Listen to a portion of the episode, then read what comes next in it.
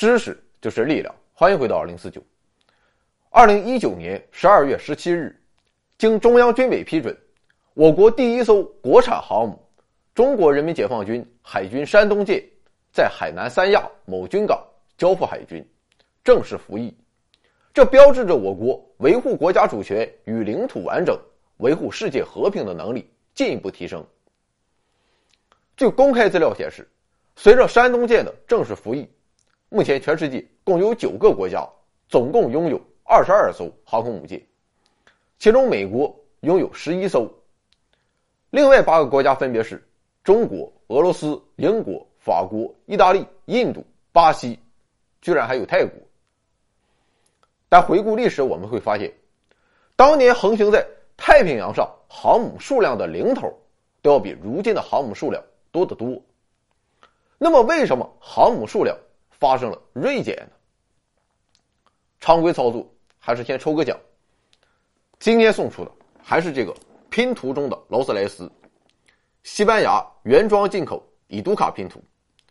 上次送出的是世界地图，今天我们送出太阳系。整套拼图一千片，够你打发时间了，确实很精美，很好玩。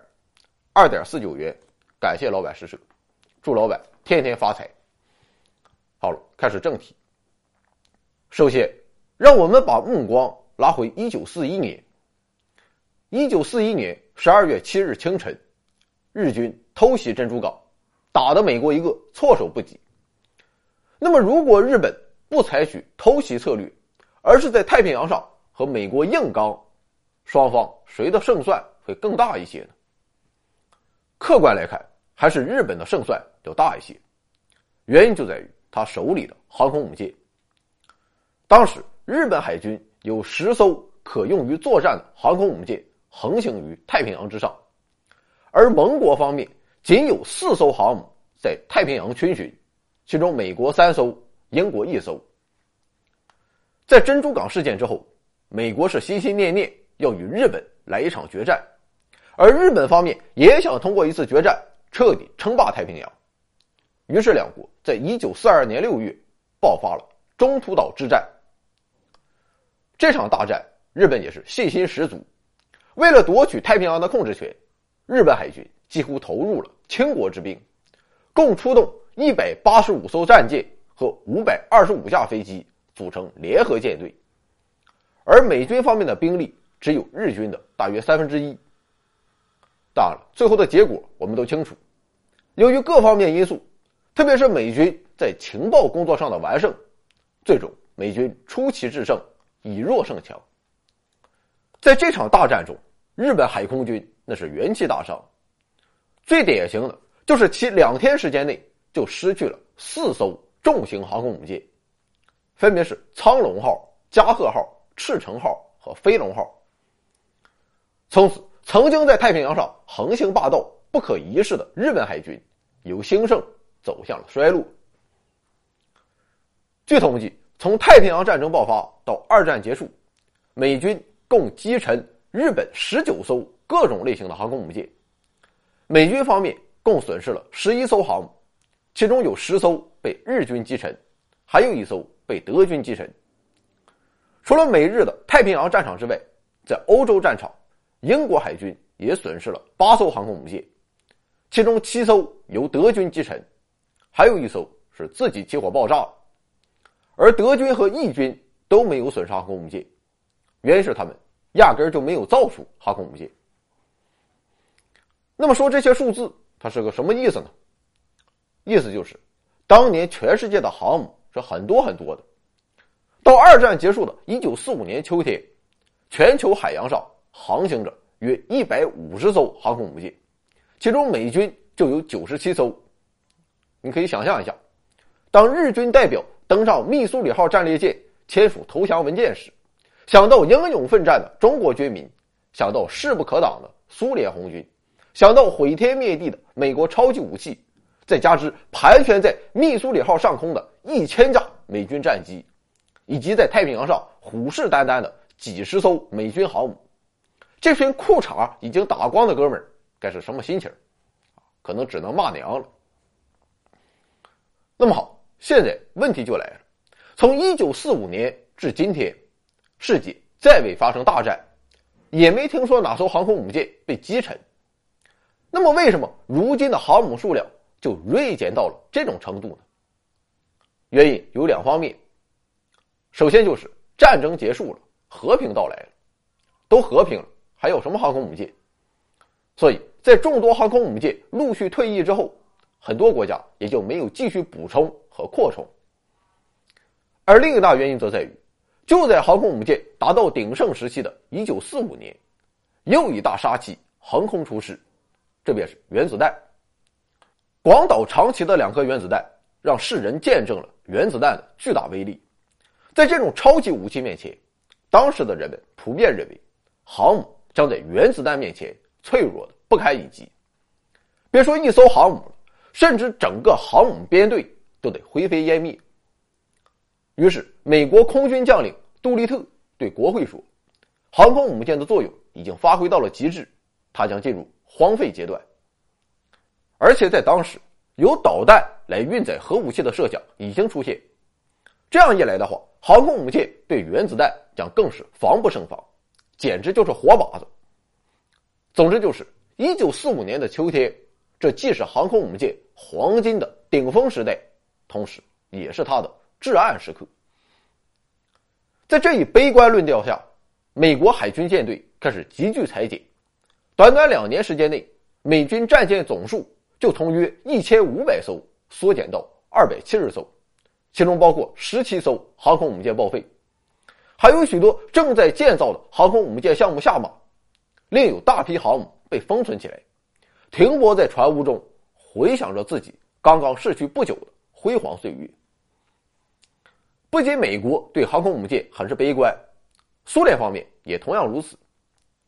据说赫鲁晓夫就认为，在核武器时代，航空母舰已经是海上的浮动棺材。不过，我们可以发现，事实上，所有关于航空母舰的悲观论调，其实。都出自人们的主观臆断。那么，原子弹真的可以摧毁一整个航母编队吗？为了得到答案，美国人决定自我牺牲一下，用真枪实弹来对其进行检验。最终被选作试验品的倒霉蛋是“独立号”以及在太平洋久经沙场的“萨拉托加号”，另外还有数十艘舰艇。本次试验的目的。就是要搞清楚这样几个问题：首先，空中核爆炸和水下核爆炸分别会对舰艇产生怎样的打击效果？其次，核辐射会在多大程度上危害舰上人员？最后，一颗原子弹是否真的可以摧毁一个航空母舰编队？一九四六年七月一日，这一奢侈的实验在马绍尔群岛的比基尼岛环礁正式实施，试验。共计划投放三颗原子弹，一颗在空中爆炸，一颗在浅水爆炸，一颗在深水爆炸。使用的原子弹就是在广岛投放的那种布弹，当量为两万吨。第一颗原子弹在八千米高的空中爆炸，航空母舰独立号与爆炸下方的垂直点距离仅为八百米，这个毁了。爆炸摧毁了独立号的甲板、桅杆和烟囱。燃起的熊熊大火，整整烧了一天一夜，将独立号内部完全烧毁。萨拉托加号还比较幸运，因为这哥们距离爆炸下方的垂直点比较远，为六千五百米，航空母舰仅受到表面损伤。第二颗原子弹在水下二十七米处爆炸，这次倒霉呢就轮到萨拉托加号了，因为爆炸上方的垂直点距离萨拉托加号仅一百五十米。在强烈冲击波的轰击下，萨拉托加号甲板上的飞机和设备瞬间被一扫而空，航母立即严重倾斜，七小时后完全沉没水中。与它一同沉没的还有一艘美军缴获的日军战列舰长门号，以及一艘美军战列舰和三艘已经潜入水下的潜艇。由于这两颗原子弹的爆炸已经获得了丰富的数据，所以原定的。第三次深水爆炸被临时取消，毕竟当时也才是一九四六年，即便对于美国，原子弹也是十分宝贵的。在试验之后，指挥此次实验的布兰迪中将总结道：“有人认为，在未来的冲突中，精确制导的导弹会飞越海洋和大陆，在城市上空引爆核弹头，因此将不再需要海军。这样的武器的确可能成为现实，但是海战仍将继续。”这话说的有点前后矛盾，但在今天看来，却着实高瞻远瞩。因为虽然在一次有效的核攻击面前，航空母舰确实会成为海上的浮动棺材，但毕竟很少有人敢于跨越核战争的门槛。在常规战争中，航空母舰仍将发挥巨大的、无可替代的作用。当然了，如今时代的主流已经从冲突与战争转变为和平与发展，在这样新的国际形势下，我们已经不再需要那么多的航空母舰。所以，问题的关键就在于，我们要时刻警惕威胁世界和平的不安全因素，同时大力提高自身国力。在需要的时刻，我们要具备随时生产航空母舰的工业生产能力，让这一海上的移动堡垒继续为维护世界和平而乘风破浪。我想，这也是我们要发展航空母舰的原因与初心。回到二零四九微信订阅号已全面升级。微信搜索“回到二零四九”或 “back to 二零四九”，阅读节目文本，还有更多惊喜，精神的、物质的，还有你懂的。